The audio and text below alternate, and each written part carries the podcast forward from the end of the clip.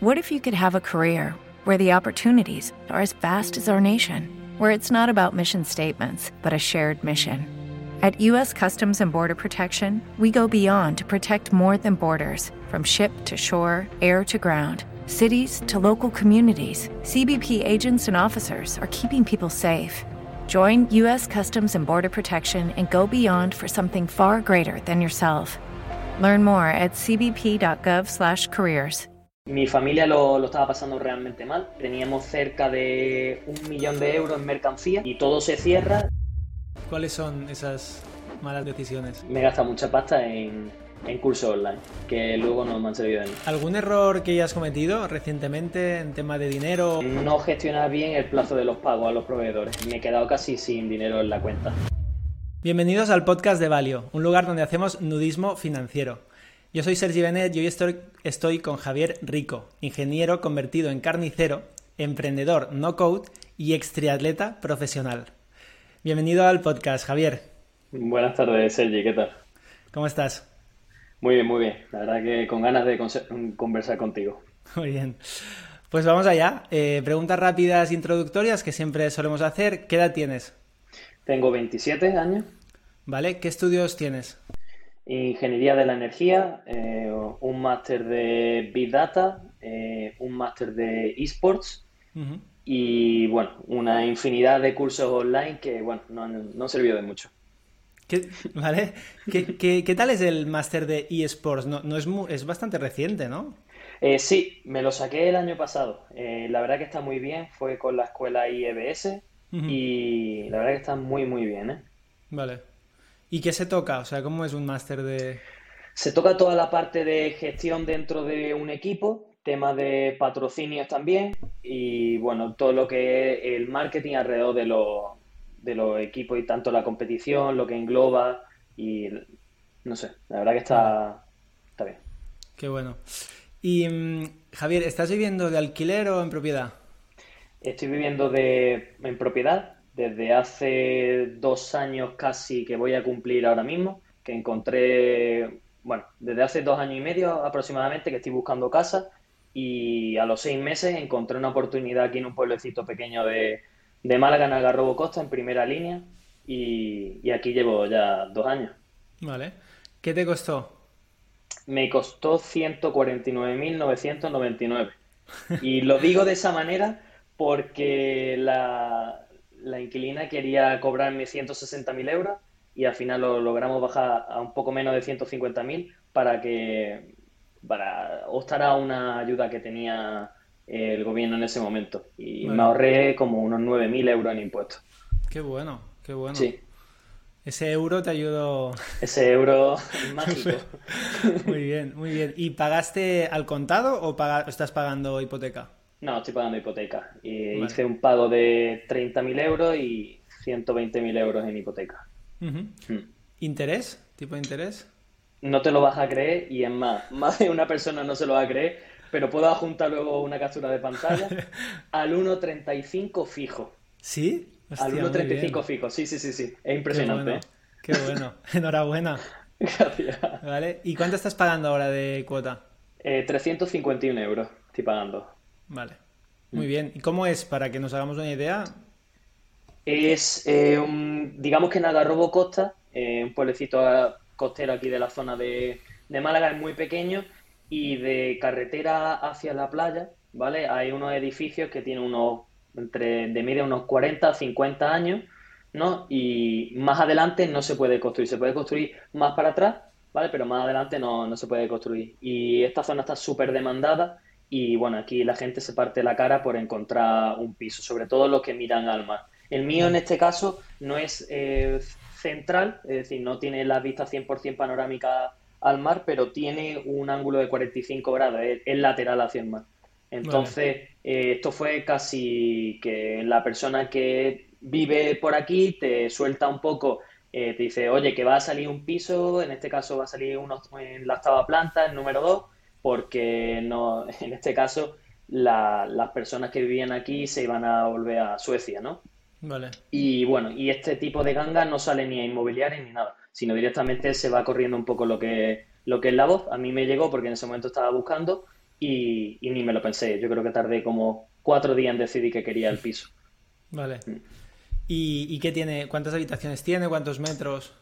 Tiene una habitación, tiene 92 metros cuadrados y una pequeña terraza con unos 7 metros cuadrados. La verdad que el piso es un poco pequeño, pero bueno, lo que más vale del piso es la vista. Vale, qué guay. Vale, em, ¿cómo te mueves? ¿Desplazamiento? Tengo una furgoneta del trabajo y ahora me tengo que comprar una moto, sobre todo para el verano, porque aquí en la costa de Málaga eh, la parcada está muy complicada. Vale. ¿Furgoneta pagada ya o...? Una furgoneta pagada de la empresa de mi padre eh, y que bueno, que estoy utilizando yo actualmente y le pago un, un alquiler simbólico. Digamos que unos 150 euros me le pago, es simbólico el alquiler. Vale. Mm. Vale, pues cuéntanos un poco más sobre esa dedicación a la carne. ¿Cómo, ¿Y cómo has llegado hasta, hasta aquí? La historia es un poco larga, ya te digo. Eh, voy dando muchos tumbos a lo largo de mi vida, desde que soy triatleta de, con 16, 17 años, eh, cumplo 18 y me eligen en el Centro de Alto Rendimiento Joaquín Blume de Madrid como uno de los deportistas que, optan a la, a la beca ese año. Y bueno, me voy de Madrid y estoy allí un año entero compitiendo y entrenando, pues unas 6, 7 horas al día, menos los domingos, que era el día de descanso, que solamente se entrenaba 4 horas. Entonces, claro, eh, se suponía que allí hay que estudiar y bueno, allí hay gente que tenía otro tipo de carrera, yo en este caso estaba estudiando ingeniería de la energía y no, no daba para las dos cosas, sinceramente. Yo tenía que moverme en metro, luego tenía que ir a entrenar y ni una cosa ni otra. Al final me terminé lesionando y bueno, intenté centrarme en estudiar. Al final las suspendí todas menos dos asignaturas y decidí que mm, ya de triatlón no iba a seguir. entre, ya luego comentaremos un poco más adelante. Eh, no se puede vivir del triatlón o no se podía vivir del triatlón, te estoy hablando hace nueve, diez años. Y bueno, decidí centrarme en la carrera eh, un poco seso y bueno, terminé la carrera y ya después empecé a trabajar en Endesa, que bueno, em, tuve seis meses de becario allí y bueno, si tiene un poco de aspiraciones, no recomiendo entrar en una empresa de ese estilo. No, lo, siento, si alguien se siente un poco incómodo, pero eh, no. Aquí transparencia. Sí, no, 100%. Aquí venimos a desnudarnos por completo. vale. Eh, Javier, ¿llegaste a cobrar dinero siendo triatleta? No. Lo máximo que tuve fue la ayuda del Estado, que, bueno, que me pagaban los entrenamientos y el estar allí en, Madrid. Y bueno, yo en este caso yo nada más que tenía un, sponsor que era de zapatillas de deporte. Y el resto todo, todos mis padres. Vale. ¿Y el coste que pagabas para ser, no sé, qué valen las carreras o...? Pues nosotros eh, en esa, en esa época, em, si te clasificaba un campeonato de Europa, sí te lo pagaba todo lo que es la federación, pero, pero las competiciones para llegar al campeonato de Europa te lo tenías que costear tú. En este caso, eh, tenías que competir unas 14 o 15 competiciones. Pongamos que una era en Murcia, otra era en Cataluña, otra era en Galicia, País Vasco, Madrid. Si te pillaba cerca de casa, bien. Si no te pillaba cerca de casa, sí que era un problema. Tanto el desplazamiento, el hotel, la inscripción de la propia carrera y luego lo que vale todos los, artículos. Sobre todo en este caso, lo que más vale era la bicicleta. Yo en este caso, eh, la bicicleta mía costaba unos 7.000 euros. Estaba la bicicleta. Y, bueno, y todo lo que conlleva, ¿no? el mono, en fin, todo. Vale. ¿Y qué puede ganar un triatleta normal y quizá los más top que se puede ganar. Los más top sí que, sí que pueden ganarse la vida. Eh, tengo, eh, tengo compañeros que estuvieron en la misma época que yo allí en la residencia y a día de hoy se ganan la vida. ¿Qué pues, es ganarse la vida? ¿Cuánto ganan? Unos 1.500 euros al mes pueden estar cobrando fácilmente. Tanto del club, tanto del club que los representa como de las propias marcas y patrocinadores. Vale. ¿Y esto sería gente top? O sea, que le, está yendo muy bien o esto es media?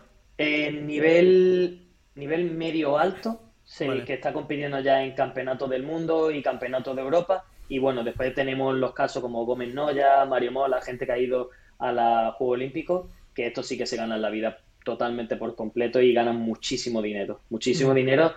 Eh, tampoco te creas tú que es una gran locura, pero sí pueden estar cobrando unos 3, 4 o incluso 5 mil euros al mes. Vale, o sea, un, un top, top, top, top de triatlón puede llegar a ganar 5.000 mil euros al mes. Sí, sí, sí, sí. no creo, y no, no creo que tenga muchos problemas en, en ganarse dinero. Vale, y luego, luego eh, ¿hay tema patrocinios y marcas y tal? O... Sí, y patrocinio entiendo que según lo que, lo que tú logres conseguir como persona. Eh, tú, por ejemplo, puedes ser una persona muy carismática y tener muy buenos patrocinadores. Hay marcas como Breitling o Tag de relojes que sí que sueltan bastante dinero. Por ejemplo, la marca de bicicleta Specialized también. Son famosos por tener los mejores corredores. Vale. Y tú viste que, que, no, que eran muchas horas y que querías hacer otra cosa te y lo dejaste. Sí, eran muchas horas. Eh, me terminé lesionando el, aquí en la cintilla. Y bueno, no le vi no le vi color. Tampoco vi que me apoyara mucho. Desde mi familia sí.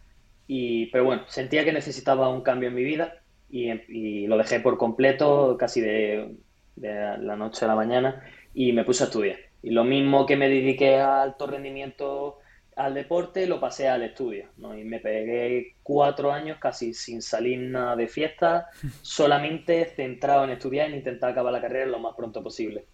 Vale. ¿Y la acabaste bien?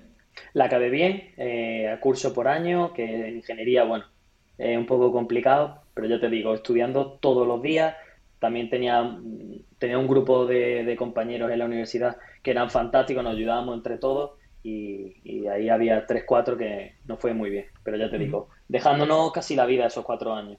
Vale. después tuvimos el paso, el paso por Endesa y ya después decidí que eso no era lo mío y empecé a trabajar con mi padre. Pero en Endesa, perdón, ¿en Endesa qué cobraste? En una beca de 500 euros y me puedo dar con un canto los dientes, porque había amigos míos que no cobraban o incluso que cobraban 200 y pico euros de beca al mes. ¿Pero en la misma empresa o en otras? No, no, en otra empresa, mejor en algún bufete de ingeniería y tal. Vale. Mm. Vale, entonces Endesa, luego eh, con tu padre, te pones a trabajar en... ¿De qué era? ¿Cómo era la empresa? mi padre tiene una empresa, una industria cárnica aquí en la zona de la Sarquía, en Málaga, y yo empecé desde abajo del todo. Eh, en este caso, eh, como repartidor, después ascendí a mozo de almacén y estuve trabajando en el almacén, bueno, pues con cajas para arriba, cajas para abajo, ayudando a los repartidores, ayudando también a los carniceros. Y ya después, al cabo de 6, 7 meses, pasé a la oficina, pero compatibilizándolo con el reparto. Es decir, yo primero estaba en la oficina echando una mano, a preparar temas de factura y demás, y luego salía a repartir en una furgoneta. Y bueno, a los 11, casi al año, eh, yo vi que era muchísimo trabajo. En, ese momento no le vi no le vi que me fuera tan bien. Tenía muchas peleas con, con mi padre y decidí que necesitaba otro cambio de vida. Y me puse a estudiar el máster de, de Big Data. Y, bueno, ya con el máster de Big Data empecé en, la, en una aceleradora de, de startup, de Demium. ¿Y con tu padre cuánto cobrabas? ¿Cómo fue evolucionando tu sueldo? Mi sueldo evolucionó, creo yo que cobraba en esa época unos 1.100 euros aproximadamente desde la... Yo empezaba allí a trabajar sobre las 6, 7 de la mañana y terminaba sobre las 2 de la tarde, entre la 1 y las 3 de la tarde. También es verdad que hay días que sí que se alargaba un poco más la jornada, sobre las 3, pero de normal entre la 1 y las 2. Y cobraba eso, unos 1.100, 1.200 euros. Hmm. ¿Tenías alguna, alguna ventaja, algún, algún favoritismo por ser hijo del dueño o no? Me hubiera gustado no, no haber sido hijo del dueño, mira lo que te digo. ¿Lo tenías peor o qué? Lo tenía mucho peor, sí, sí, sí, porque casi todos los ojos están en ti y, y es, es más, mi padre era más duro conmigo que, que con el resto de los trabajadores. Muchas, veces, muchas veces hay gente que dice que prefiere que ser hijo del jefe, yo en este caso hubiera preferido que no. Vale. Y entonces luego, después de hacer, hacer el máster, eh, ¿encontraste trabajo en otra cosa? ¿Qué, hiciste? ¿Cómo fue evolucionando? Yo terminé justamente el máster, em, pero antes de terminar yo ya estaba trabajando en una startup que montamos en Demio. Entonces eh, estuve compatibilizando el máster con la startup, pero fue justamente el año del COVID, de la pandemia. ¿No? Entonces, cuando ya teníamos la empresa casi, casi formada y teníamos de la primera ronda de inversión, creo que, creo que tuvimos, en ese momento teníamos 15, no acuerdo si eran 15 o 20 mil euros de un inversor.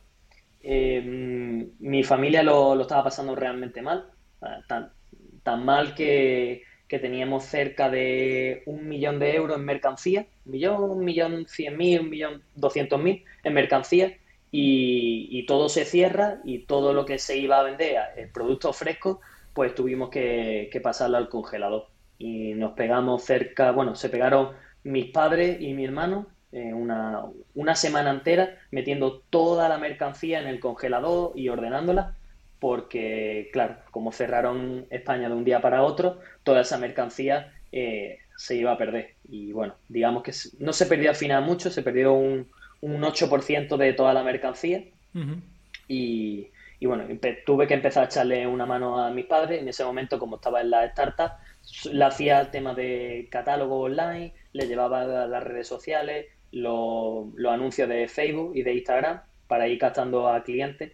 Y bueno, y digamos que mi padre consiguió reinvertir la situación y, y, tal, pero pasamos de ser una industria cárnica enfocada solamente en lo que es la hostelería a una industria cárnica que los mismos carniceros luego salían a repartir toda la mercancía que estaban preparando y iban solamente a las casas. Porque pasar de producto fresco a congelado entiendo que el precio que puedes vender es distinto, ¿no? No conozco el sector. Pero ¿cuánto puede variar? Pues antes variaba mucho más. Eh, antes podríamos estar hablando de un 20, un 25%, pero ahora mismo casi el producto fresco tiene el mismo precio que, que el congelado, casi, casi. ¿Sí? Entonces, está, sí, casi, casi. Según qué tipo de producto, pero sí. También tiene mucho que ver la calidad del producto. no, pero estamos hablando sobre un 5 o un 6% de diferencia. Vale. Hacia abajo. Pero en el momento en que pasó esto, que teníais un millón de, material, eh, sí. que se, se, vio como una pérdida de un 20% de, de pérdida o no? No, en ese momento lo único que eh, nosotros teníamos era justamente, nos estábamos preparando para toda la campaña de Semana Santa y a partir de Semana Santa ya aquí hace muy buen tiempo y teníamos la, cámara llena de, bueno, de lo que son unos de lomos, ¿no? Que son de, de medios bichos preparados para mm. tema de chuletones, entrecó y solomillo, que es nuestro fuerte. Y bueno, y se tuvieron que poner a cortarlo, a envasarlo todo uno por uno. Eh, pues imagínate la cantidad de chuletones de entrecó que había y empezaron a venderlo todo, todo congelado aquí en la zona. Vale. ¿Qué números manejaba la empresa de tus padres? ¿Prepandemia? Sí, evolución un poco, lo que puedas compartir. Sí, unos entre 2 y 3 millones de facturación al año, aproximadamente. ¿Y de ahí beneficio, sabes, más o menos?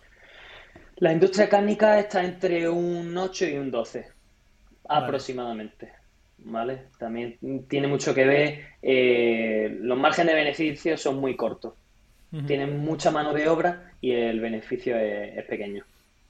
¿Y cuántos años tenía, bueno, tiene la empresa?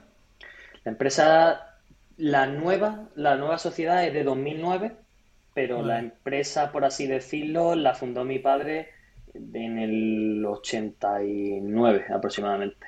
Sí, en el 89, 89 y 90. Vale. Y sigue operativa, ¿eh? O sea, salisteis de la pandemia, consiguió. Vale. ¿Y ahora números cómo va? Sí, salimos justamente de la, de la pandemia. Eh, cuando empezaron a vender, yo tuve problemas con mis compañeros de, la startup y tuve que decidir eh, si seguir con ellos o salir, porque intentar estar con los dos no era lo más correcto ni ellos tampoco estaban muy de acuerdo con ellos. Entonces, eh, intentamos pactar, pero no llegamos a ningún arreglo y bueno, me tuve que, salir y dedicarme. Y ahora mismo, desde que estoy yo dentro, hemos aumentado entre un 100% aproximadamente en, estos tres años. Vale. ¿De, qué era la startup que montaste? De gestión de precios inteligente en e-commerce. al principio lo teníamos enfocado en supermercados, hasta donde yo estuve, y ya después ellos han ido eh, cambiando y pivotando y ahora mismo están en temas de e-commerce, en Shopify. Vale. ¿Cómo fue la constitución a nivel de aportación de los socios, inversores?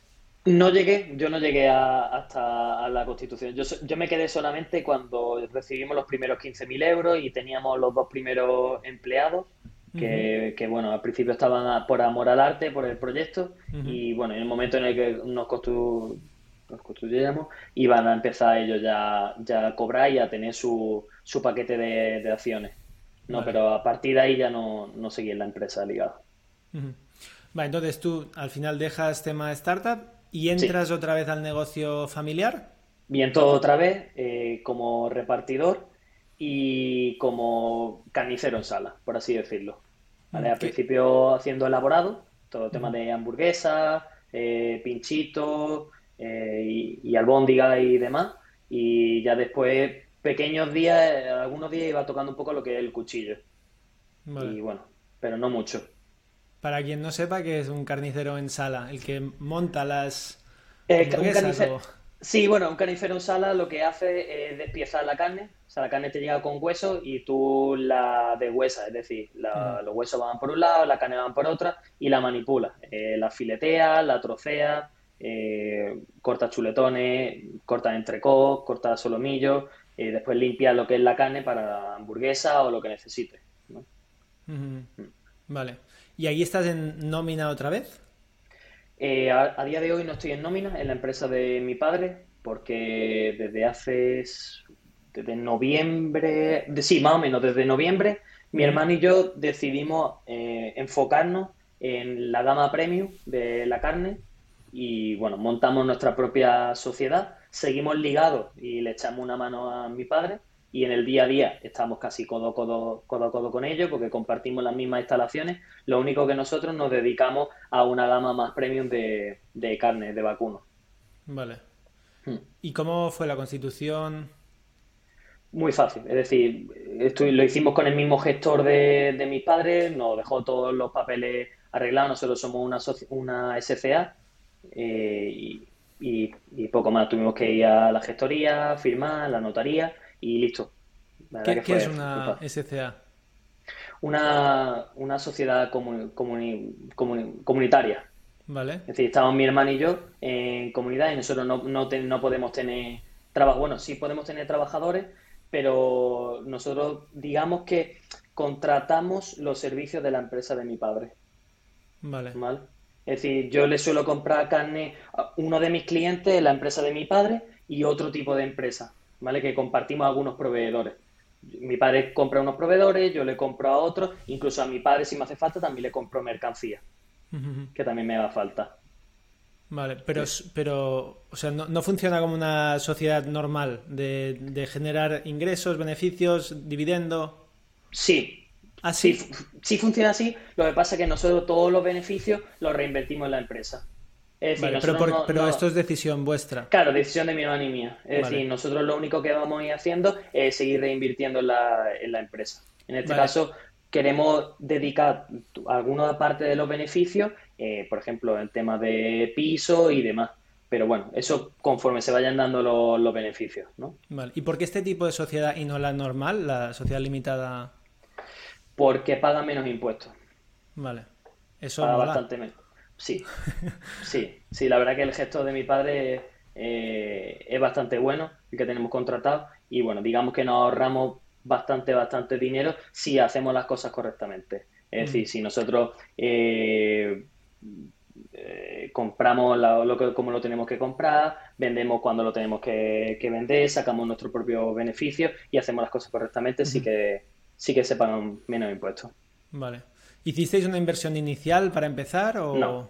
Vale. No, nosotros eh, lo único que pagamos a día de hoy son los sueldos de mi hermano y mío.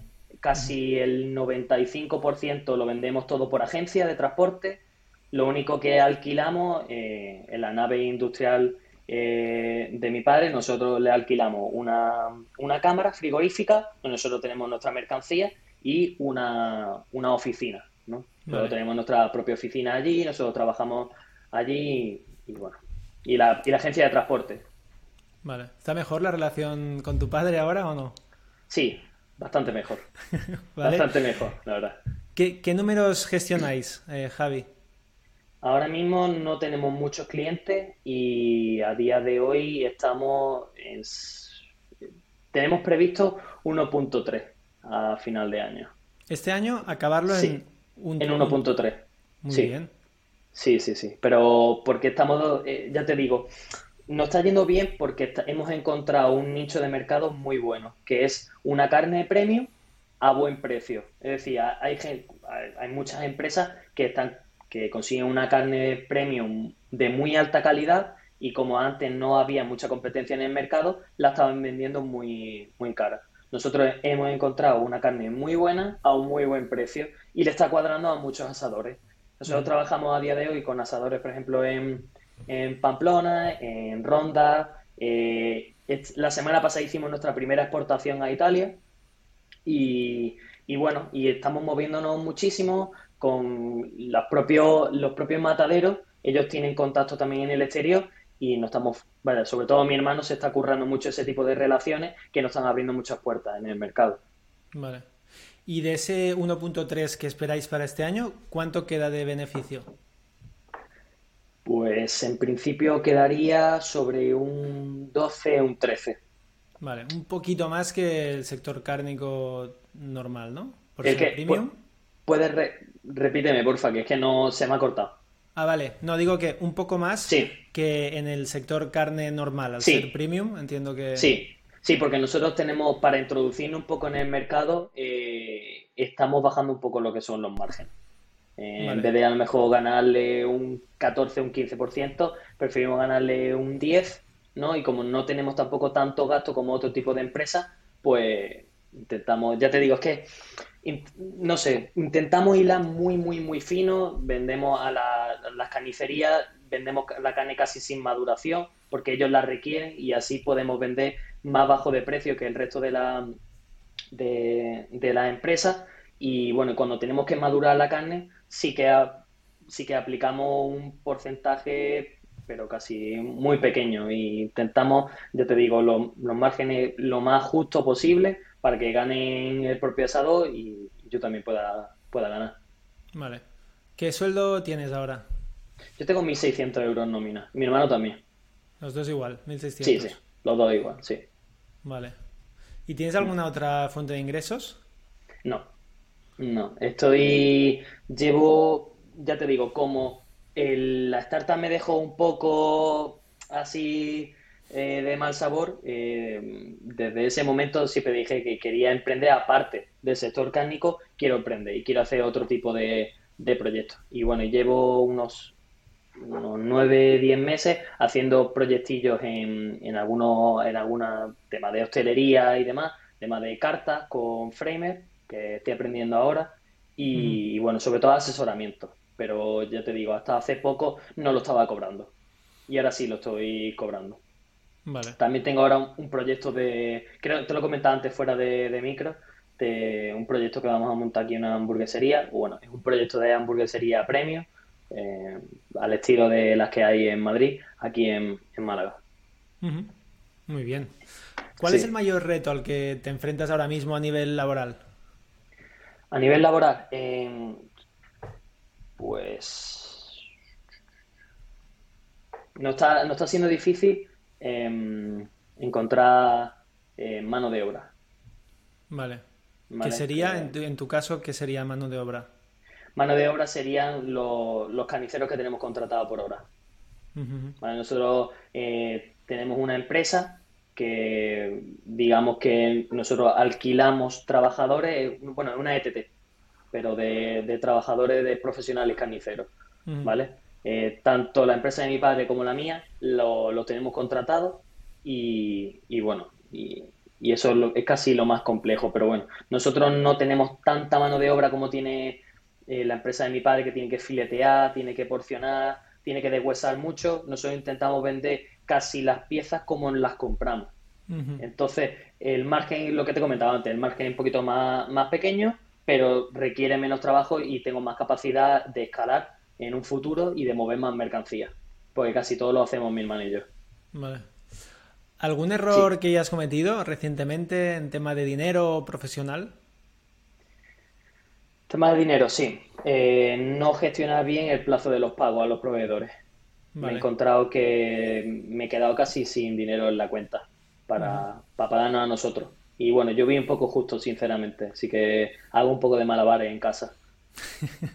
vale. ¿Y qué, aprendizajes has visto aquí? O sea, que... En este caso, eh, empezamos a trabajar con una cadena de hoteles que paga 60 días y yo estaba pagándole a los proveedores a 15 y 20 días. Entonces, mm. claro, eh, me estaba quedando sin caja. Vale. Entonces, claro, he tenido que renegociar un poco el plazo a los proveedores para hacerlo a 30 o 60 días y a los hoteles les estoy intentando bajar a 45 y 60. Incluso en algunos de ellos estoy haciendo eh, un confirming que bueno, que me va, un confirming lo que hace es que me adelanta un poco de dinero de lo que ya tengo gestionado con ellos, o sea, lo que ya tengo facturado con ellos, para así tener un poco más de caja. Lo único que te, te pulen a, comisiones, pero bueno, como todos los bancos, ¿no? Ahí no te sale, ¿no? El 1.30. No, ahí no me sale 1.30. A mí me pegan unos sablazos como la TPV. Joder. Vale, vale. Eh, Javier, ¿estás consiguiendo ahorrar algo ahora con tu nómina o no? A día de hoy no estoy ahorrando mucho. Eh, tengo también un... Eh, el comprar la casa me ha hecho... No, tenía tanto dinero como, como debería, ¿no? Pero era una oferta que tenía que coger sí o sí. Entonces le tuve que pedir a mi abuela mm. un, un préstamo que fueron... que le pedí 15.000 euros y le estoy pagando a 500 euros todos los meses durante 30 meses, que termino en noviembre de este año.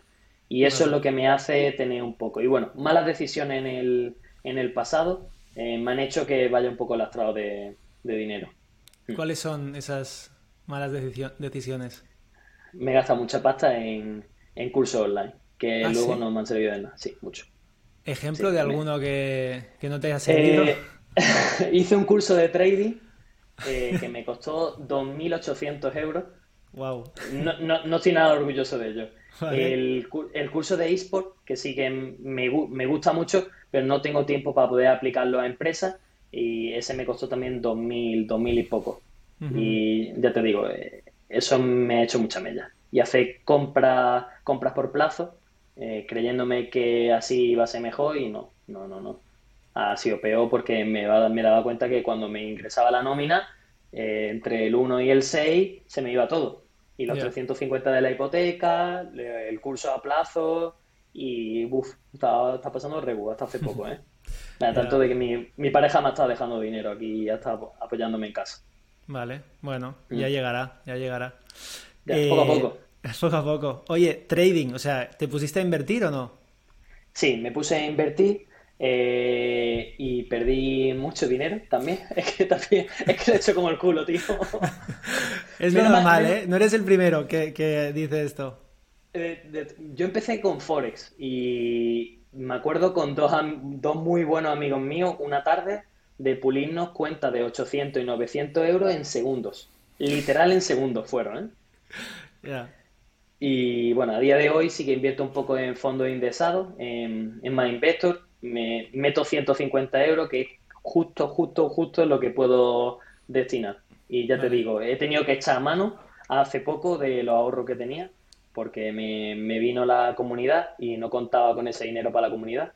Y bueno, tuve que coger 500 euros de la, de la cuenta de MyInvestor. Pero bueno, el resto lo sigo teniendo ahí. Vale, o sea que en el fondo sí que estás ahorrando algo, que es lo que estás invirtiendo cada mes, ¿no? Sí, sí. Digamos que en mi, en mi cuenta de efectivo no, voy al día. Mm, no, no, voy al día total. Y bueno, después tengo una cuenta de Revolut donde sí también me voy destinando un poco de, dinero y voy ahorrando ahí también, pero muy poquito, muy poquito. Y en MyInvestor sí que podemos decir que estoy ahorrando algo. Vale. ¿Y cuándo empezaste a invertir y cómo, cómo llegaste a ello? A mí siempre me ha gustado mucho. Eh, el libro de Padre Rico, Padre Pobre, que tengo por aquí, por aquí, eh, me hizo un, no sé, hay mucha gente que dice que un vende humo y demás, yo lo respeto, pero a mí me hizo un cambio de mindset. ¿Y esto eh, cuándo fue? Pues casi, casi en el año de la, del, del máster de Big Data y la startup. Ese año para mí Em, bueno, claro, es que también pagué por plazo el máster, que fueron seis mil y pico euros. Es decir, mm. es que ahí también tengo otro dinero. ¿Has invertido en formación? Sí, sí, me meto muchísimo, muchísimo en, en, formación. Es más, me gusta y a día de hoy sigo, bueno, a día de hoy me tengo prohibido gastarme un duro más en formación hasta el año que viene. Hasta que me logre recuperar un poco, pero ya te digo, eh, toda formación en uno creo que es poca. Luego te abre muchísimas puertas y, te ayuda a estar bien formado, pero con, cabeza mejor. Antes lo he estado haciendo sin cabeza y me deja muchísimo dinero. Vaya, tanto de que puedes echar los números, ¿no? 6, 2, 2, más cursos chicos, es decir, se planta en los 12, 13. sí, eh, una noche empecé a echar cuenta y creo que lleva hasta cerca de los 14. Ya, no está mal, ¿eh? No, no, está fatal. bueno, Javier, ¿la primera inversión que hiciste en qué fue? Aparte de en eh, formación, me refiero a acciones o en MyInvestor o fondos o... Creo que la primera inversión que hice fue en... Coño, fue en Nvidia, fue la primera acción que compré en De Giro. En De Giro. Sí, sí, me acuerdo ¿por qué esa acción y cuánto invertiste y cuánto tenías? O sea, de tu patrimonio, ¿cuánto...? No, mira, en este caso el... tenía unos 1.500 euros y, los metí en De Giro, pero ya te digo, en De Giro al final gané dinero porque, bueno, porque si hacía las cosas correctamente, invertía en las acciones que nos decían más o menos en el, en el curso, eh, sí que, sí que te, iba la cosa bien, pero invertí en Nvidia y en un par de empresas más, pequeñitas, ya no más... Nvidia sí me acuerdo siempre porque me acuerdo de los procesadores, pero del, resto no, no termino de, de acordarme. Ganaría con esos 1.500 euros, hice unos 400, 400 y pico. Pues recuerdo de haber retirado unos cerca, de 2.000 euros de, giro. Mm. Bien. Esa salió bien. Sí, eso salió bien. El resto ya a partir de ahí mal. Vale. Eh, ¿Cómo se reparten tus activos, Javier? O sea, ahora mismo, ¿cuánto tienes eh, invertido, cash? Tengo eh, en la cuenta del banco, tengo algo menos de, de 1.000 euros. Después en MyInvestor tengo unos 2.000. Después tengo la casa, que la casa a día de hoy cabe decir que a mí hace poco me han llegado a ofrecer cerca de cerca de 200.000 euros, unos 195.000. Esta zona se está revalorizando muchísimo. Si no creo yo que llegue a números de 300 o 300 y pico, pero esta zona cada año vale más por lo que te he comentado antes, porque no pueden construir más aquí. ¿Vale? Y, y ya por así decirlo, bueno, tengo la cuenta de MyInvestor, Mm, y bueno, y ya creo que no tengo más nada. Vale. No tengo más nada. ¿Y deudas, aparte de la hipoteca, tienes ah, la, de tu abuela, ¿no? Sí, el préstamo que tengo de mi abuela, que me queda hasta noviembre ya. Mm. Vale. Y ya no me permito ninguna compra a plazo ni nada. Es decir, eh, nada, nada, Ya no quiero más plazos, ni comisiones, ni nada. Contando tu piso y un poco lo que tienes de dinero y tal, más o menos cuál, cuál es tu patrimonio actual. claro, es que tengo también la empresa. Vale. Entonces, claro, no sé cuánto se puede valorar la empresa, no sé cuáles son los números. Eh, hace poco, hace poco una empresa cárnica del norte ha comprado a una de, de Madrid y bueno, se rumorea que vendieron por un por dos de facturación. Entonces, Echa los números, ¿no? ¿Qué porcentaje tienes de la empresa? ¿Estáis 50-50 o no? 50-50 con mi hermano, sí. Vale. ¿Y vais a facturar más de un millón? ¿Un millón trescientos? Sobre un millón, sí. Un millón dos, un millón tres aproximadamente. A ver, Entonces, bueno, tu, patrimonio está ahí. está ahí, sí, sí, casi. Em, sí, es mi herencia, por así decirlo. Sí, 100%. Bueno, pues a ver qué tal va. Más o menos ya hemos visto números de lo que valía el piso, lo que ya has pagado, lo que has adelantado, lo que tienes en MyInvestor, caja. Así que bien, ya se puede hacer una película de, una foto de cuánto es tu patrimonio actual. Esperemos que vaya muy bien la empresa. Em, ¿te, has marcado alguna cifra objetivo de, patrimonio o de ingresos o algo? No tengo ninguna cifra, eh, quitando la de la empresa, pero sí que me gustaría llegar a un momento, mm, me, he puesto de plazo los 32, 33 años, ¿no? De poder vivir con varias fuentes de ingresos. Es decir, a mí me gustaría poder eh, dedicarme a lo que me dedico porque quiero y no porque necesito. ¿no? Y sí que me gustaría poder, como te comentaba antes, me gustaría, tengo el proyecto de la hamburguesería, que me gustaría que, fuera bien y, tener y poder hacer cositas, ¿no? En un futuro mm, con toda la formación que estoy, que, que, he hecho y que estoy haciendo, me quiero dedicar un poco a, ayudar a startups, también me gusta muchísimo y me gustaría tanto ayudarla como invertirla. Vale. Entonces, bueno, me estoy intentando mover en ese, en ese ámbito, pero todavía me queda, me queda un poco. Javier, ¿qué harías con un millón de euros limpio en tu cuenta ahora mismo? Eh...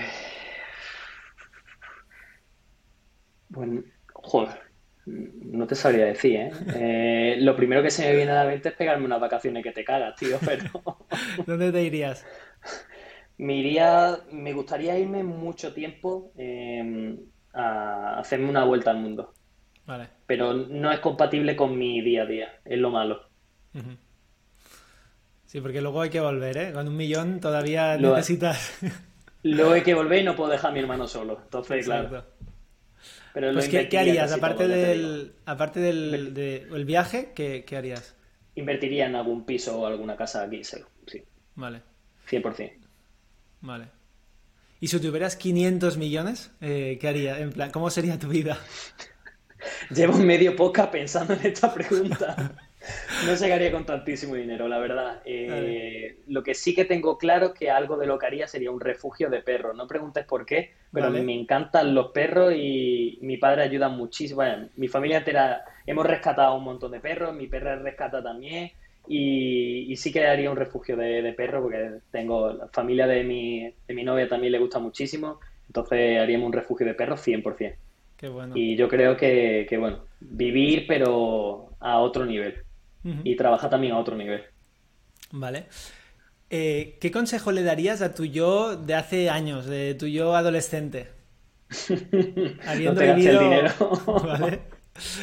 Eh, no te gastes el dinero tan impulsivamente y, por favor, eh, no te creas todo lo que te dicen los copywriters. que, mienten mucho. vale. A ti ya, te, han, te, han, camelado, ¿no? Con algunas formaciones. A mí me, han camelado mucho y también me ha, camelado, mucho tuitero que se supone que trabajan mucho y nada más que te escribir mucho tuit, ¿eh? Eso no sé, no sé, ¿eh? Vale, eso le diríamos a tu, a tu yo eh, adolescente. Sí, sí. ¿Hablas de dinero con familia, amigos? Eh, cada día más cada día más. Yo no tengo mucho tapujo y, y ya te digo, el estar aquí es un síntoma de, yo no tengo, nunca he tenido problema en decir eh, si he cobrado más, he cobrado menos, o si lo estoy pasando mal o tengo más dinero en la cuenta. No, no tengo ningún tipo de problema. Lo hemos visto. Pero sí que verdad. Es, es, un poco, pero sí, pero es un poco de, tabú, ¿eh? Sí. no sé por qué, pero... Lo sabemos. sí. Pero bueno.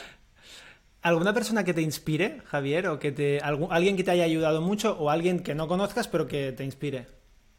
Pues mm, he conocido a mucha gente del mundo de la carne que me ha inspirado mucho y son auténticos ejemplos de, ser trabajadores como la, como la copa de un pino. Es decir, yo conozco gente que, como yo, que se levanta a las 2, 3 de la mañana y se pega currando hasta las 10 de la noche. Yo hasta las 10 de la noche no llego, ¿no? Pero eh, sí que son auténticos ejemplos. Y, no sé, con esfuerzo y dedicación que casi creo que se puede llegar a cualquier lado. Muy bien, muy bueno. Mm. Muy bien, Javier, pues ¿a quién te gustaría desnudar? Pues me, ya he visto el episodio de, Olga y a mí Olga me gusta muchísimo. Em, no sé quién a quién podríamos Desnudar. Eh, yo desnudaría a Tomás de Alonso, que hace poco eh, le compré su, su, formación.